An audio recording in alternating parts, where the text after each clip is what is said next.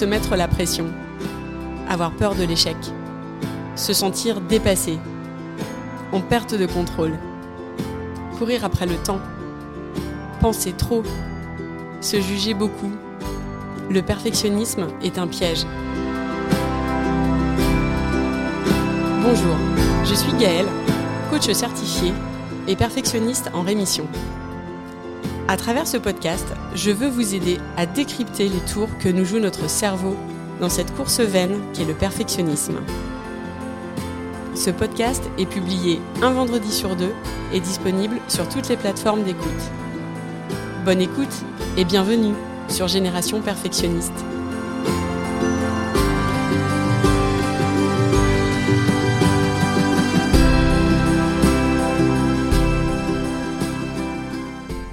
Bonjour à tous, vous écoutez l'épisode 32 et aujourd'hui on va parler de perfectionnisme parental, un sujet que je vous prépare dans ma tête depuis un petit moment. J'ai beaucoup de choses à vous dire et à vous partager sur le sujet qui fera donc l'objet de deux épisodes. J'ai ce sentiment que le perfectionnisme parental a pris de l'ampleur ces dernières années pour ma génération et celles qui suivent. Donc on va dire les 30-45 ans. Parce que les injonctions n'ont pas arrêté de se multiplier à l'égard des parents, à l'égard des mères en particulier, dans cette course à la réussite. Cette course à la performance dans euh, notre rôle, notre rôle de mère, parmi chacun de ces rôles qui ont été écrits pour nous. Ce que je souhaite dans ces épisodes, c'est vous partager mon analyse du sujet, enrichi par euh, mes lectures, par euh, l'écoute de plusieurs podcasts, euh, les échanges avec mes clientes aussi, que j'accompagne sur ces sujets de parentalité, et puis par ma propre expérience dans mon parcours de maman. Aujourd'hui, on va essayer de comprendre comment se manifeste le perfectionnisme parental et ensuite voir ensemble pourquoi c'est une tendance, un schéma qui s'est installé pour de nombreux parents. Revenons un peu sur la définition du perfectionnisme. Si vous m'écoutez depuis le début du podcast, vous savez que le perfectionnisme n'est pas synonyme d'excellence, mais qu'il est un mécanisme de défense qui répond à des peurs. La peur d'être jugé, la peur d'échouer, et en fond de tableau, euh, cette peur assez primaire qui est celle d'être rejeté du groupe. Le perfectionnisme entretient la pensée que nous ne sommes jamais assez et que ce que nous faisons n'est jamais assez bien. Le perfectionnisme parental répond à cette même peur d'échouer et d'être jugé dans notre rôle de parent, et ce à deux niveaux. À travers nos propres comportements de parents et à travers les réalisations et les comportements de nos enfants qui quelque part sont le reflet de l'éducation qu'on leur donne. En tout cas, c'est ce que la société nous fait entendre. Le perfectionnisme parental répond à cette double image du parent idéal et de l'enfant idéal. Comment ça se traduit, le perfectionnisme parental? Premièrement, par le niveau d'exigence que s'impose le parent perfectionniste. De façon souvent très inconsciente, et on verra tout à l'heure pourquoi, le parent perfectionniste, et j'ai même envie de préciser la mère perfectionniste, c'est celle qui va se mettre la barre très haute pour assurer à tous les niveaux. Elle va vouloir répondre aux différents besoins de son enfant. Les besoins sécuritaires, émotionnels, affectifs, relationnels. Et pour ça, elle veut être au rendez-vous partout être dans une posture très à l'écoute, être présente pour l'accompagner dans les différentes phases de sa vie.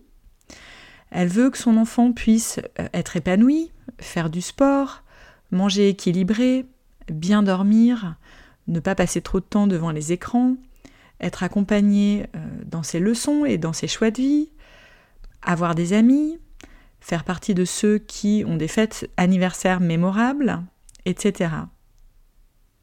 Si elle a plusieurs enfants, elle veut simultanément tout ça pour chacun d'entre eux, évidemment.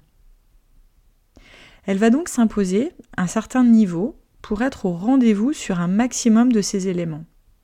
Et elle va peut-être aussi imposer certaines choses à son enfant. Il y a vraiment les deux côtés du prisme qui entrent en jeu. Ce niveau d'exigence, il va induire une hypervigilance et un besoin de contrôle. On va vouloir s'assurer que tout ce qu'on a prévu pour notre enfant se déroule comme on l'avait imaginé. Parfois même, souvent bien avant sa naissance. On se crée cette image de parent idéal et d'enfant idéal, et donc on peut être assez rigide dans notre façon de voir et d'aborder les choses. Premièrement, dans la place qu'on occupe au sein de la famille. Par exemple, vis-à-vis de notre conjoint. On va s'approprier parfois ce rôle à 300%, en estimant qu'il nous revient, parce qu'on est la mère, on sait faire. Et donc, on va corriger souvent la manière de faire du papa. Voire, on refuse parfois son aide. Alors qu'on sait très bien, évidemment, qu'il a son rôle à jouer. Mais on a tellement besoin de contrôler les choses qu'on va le reprendre dans sa façon de faire, qu'on va vouloir le corriger. On a des œillères, on reste un peu dans notre couloir, avec notre méthode, notre façon de faire. Le contrôle sera présent également avec nos enfants. Parce qu'on veut être intransigeant dans les règles qu'on applique, on va être derrière eux au moindre faux pas. Certains vont être au taquet sur les notes. D'autres parents vont en faire presque trop pour leurs enfants.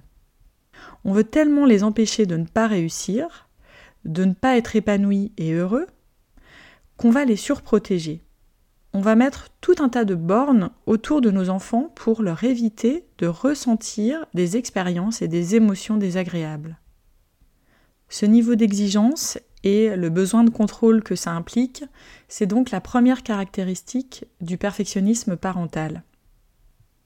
Le deuxième signe que le perfectionnisme parental est présent, c'est le vécu émotionnel du parent, qui est très inconfortable. Le parent perfectionniste, dans cette quête continue d'être un parent parfait, s'inquiète beaucoup de ne pas y arriver. La mère perfectionniste se demande sans cesse si ce qu'elle fait pour son enfant est le bon choix. Elle pense qu'elle devrait faire mieux, qu'elle devrait faire plus ou différemment. Elle se juge beaucoup dans son rôle et porte un regard très dur sur elle-même, persuadée que les autres y arrivent mieux qu'elle. Elle trouve sans cesse qu'elle devrait être en train de jouer avec ses enfants, qu'elle devrait s'intéresser à tout ce qu'ils disent, qu'elle devrait être plus présente. Il y a cette idée du tout ou rien derrière le perfectionnisme parental. Si les mères n'ont pas parfaitement réussi dans leur rôle et au regard de la société, elles ont le sentiment d'avoir échoué. Ce sentiment d'échec, il est difficile à vivre et il crée un vécu émotionnel compliqué, avec beaucoup d'anxiété derrière la peur de mal faire ou d'être jugé.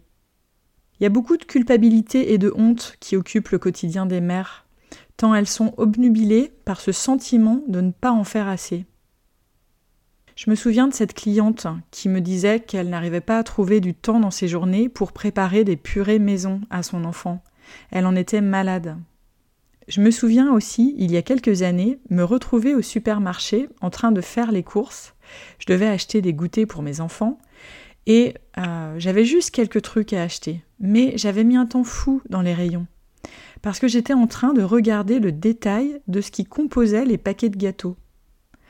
Vous savez, il y a ce côté culpabilisant véhiculé par les médias de ne pas préparer des goûters maison ou de ne pas acheter du bio. Et je suis la première à aimer faire des gâteaux pour mes enfants, sauf que les contraintes du quotidien font que euh, bah, j'en ai pas toujours le temps. Donc euh, j'étais là dans ce rayon à faire super attention à ce que j'achetais pour mes enfants.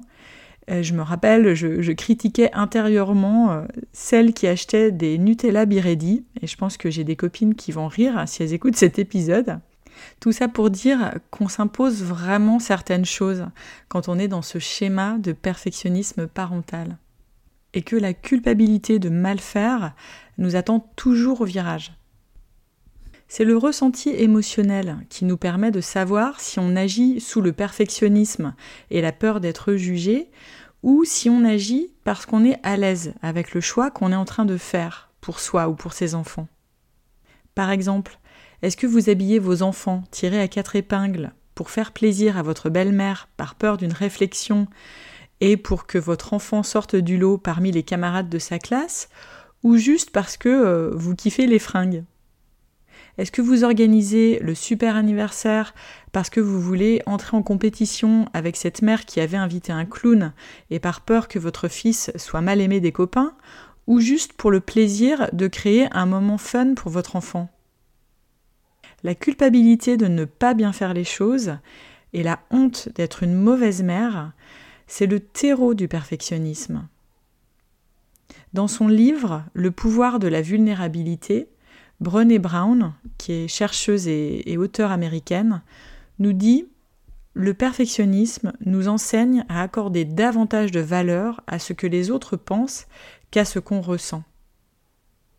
Il est intéressant, je trouve, d'avoir conscience de ces conflits intérieurs et de la façon dont le perfectionnisme se traduit pour soi si on veut se détacher progressivement de ce perfectionnisme parental. Essayons maintenant de comprendre pourquoi le perfectionnisme parental a pris tant d'ampleur ces dernières années. Je vois trois points. Le premier, c'est que notre société a créé un mythe de la mère parfaite. Cette mère qui est celle qui réussit tout, qui entretient de bons rapports avec ses enfants, qui est belle, heureuse, comblée, qui s'épanouit dans son travail. Cette mère-là, elle a une vie sociale et elle sait trouver l'équilibre entre sa vie perso et sa vie professionnelle. Malheureusement, ce mythe a été beaucoup alimenté par euh, notre culture qui est devenue plus individualiste et qui a été nourrie ces dernières années par la montée des réseaux sociaux. Vous savez, ces scènes qui mettent en avant la mère qui sait jongler avec toutes ses casquettes et qui est partout à la fois, toujours zen, à l'écoute de chaque besoin de ses enfants, qui propose des jeux éducatifs à la place des écrans, qui sait passer du temps de qualité avec eux, qui fait attention à mettre des repas équilibrés dans leur assiette, qui a un intérieur impeccable. Alors, je force un peu le trait, même s'il y a un côté assez prégnant dans ce qu'on attend des mères aujourd'hui. Et sincèrement, même si on voit beaucoup plus les tâches partagées au sein des foyers, aujourd'hui encore, la responsabilité des enfants incombe beaucoup aux mères, ce qui, je trouve, est lourd à porter. Ce mythe de la mère parfaite tend difficilement à s'estomper. La comparaison est encore très présente, même si j'ai espoir qu'on entre dans une ère où la vulnérabilité a sa place et où, on le voit, de nombreux espaces euh, se créent mêlant écoute et sororité pour permettre aux mères de s'exprimer sur leurs difficultés. Le deuxième point, qui à mes yeux peut expliquer euh, cette montée du perfectionnisme parental, c'est l'introduction de la parentalité bienveillante. Je fais partie de cette génération qui s'est pas mal mis la pression pour répondre à ce nouveau modèle d'éducation positive qui proposait de mieux répondre aux besoins de nos enfants. On sortait d'un modèle éducatif plutôt strict et punitif pour aller vers une meilleure compréhension du fonctionnement de nos enfants. Pour plus de place laissée au développement de leur plein potentiel et à leur autonomie.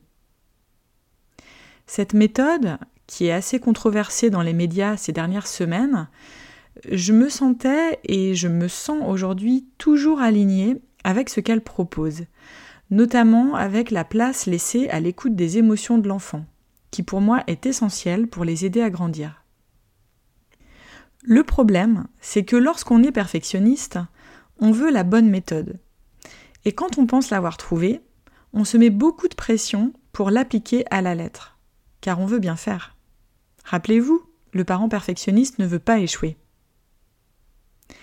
Les recherches en neurosciences nous ont permis de prendre conscience de l'impact de nos actions sur le développement de nos enfants. Et on s'est senti individuellement hyper responsable dans notre rôle. Et dans un monde où on est bourré de contraintes, entre nos jobs, les trajets, les horaires de la fermeture de la crèche, et j'en passe, on veut être la mère qui assure, Sauf qu'il y a des jours où tout ça, ça rentre pas, où on sent que euh, le calme et la patience, ça ne marche pas. Et ça, c'est devenu hyper culpabilisant pour les mères qui n'y arrivaient pas et qui se disaient j'ai rien compris. D'autres, concrètement, ont pris peur d'abîmer leurs enfants lorsqu'elles criaient trop fort ou euh, qu'elles n'arrivaient pas à avoir assez de temps disponible à allouer à leurs enfants.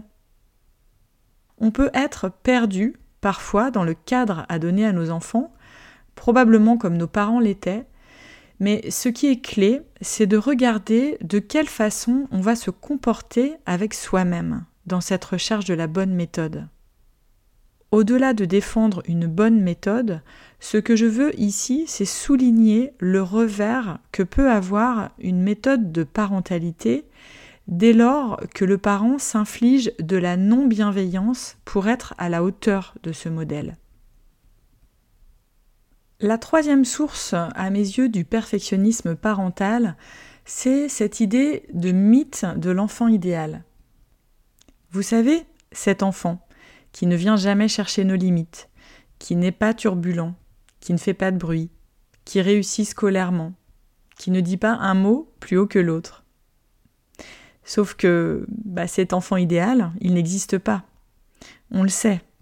Il n'y a pas de situation parfaite autour des enfants qui gravitent autour de nous. Lorsque j'en parle avec mes amis, c'est le constat qu'on se fait. Mais on a du mal à s'empêcher de jauger individuellement où se situent nos enfants vis-à-vis de cette norme qui est idéalisée. On va s'évertuer à faire notre maximum, à être derrière eux afin qu'ils répondent à cette image irréaliste. Le parent perfectionniste se sent hyper responsable dans cette course. Il prend tout à sa charge. Sauf que, dans quelle mesure est-ce que l'image créée par la société n'est-elle pas éloignée de la réalité des parents? Il y a plein de choses qui façonnent nos enfants et la manière dont ils vont grandir. Il y a aussi des contraintes, le style de vie, le contexte socio-économique, l'environnement familial, les handicaps. Je me demande souvent comment est-ce qu'on peut avoir une seule lecture des comportements d'un enfant alors qu'il y a tant de paramètres qui entrent en jeu. Ces questions, à mes yeux, c'est un projet de société qui ne doit pas reposer uniquement sur les épaules des parents, et plus spécifiquement sur les épaules des mères, qui passent déjà trop de temps à essayer d'être un parent parfait. Dans la deuxième partie de cet épisode, j'aborderai avec vous les conséquences du perfectionnisme parental lorsqu'il est trop présent et on verra ensemble quels sont les leviers qui permettent de se libérer de cette tendance à être un parent parfait. J'espère que cet épisode vous a plu et je vous dis à très vite.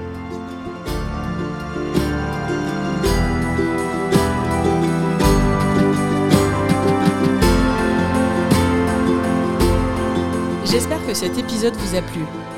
Si c'est le cas, je vous invite à le partager autour de vous à me laisser un commentaire ou un avis.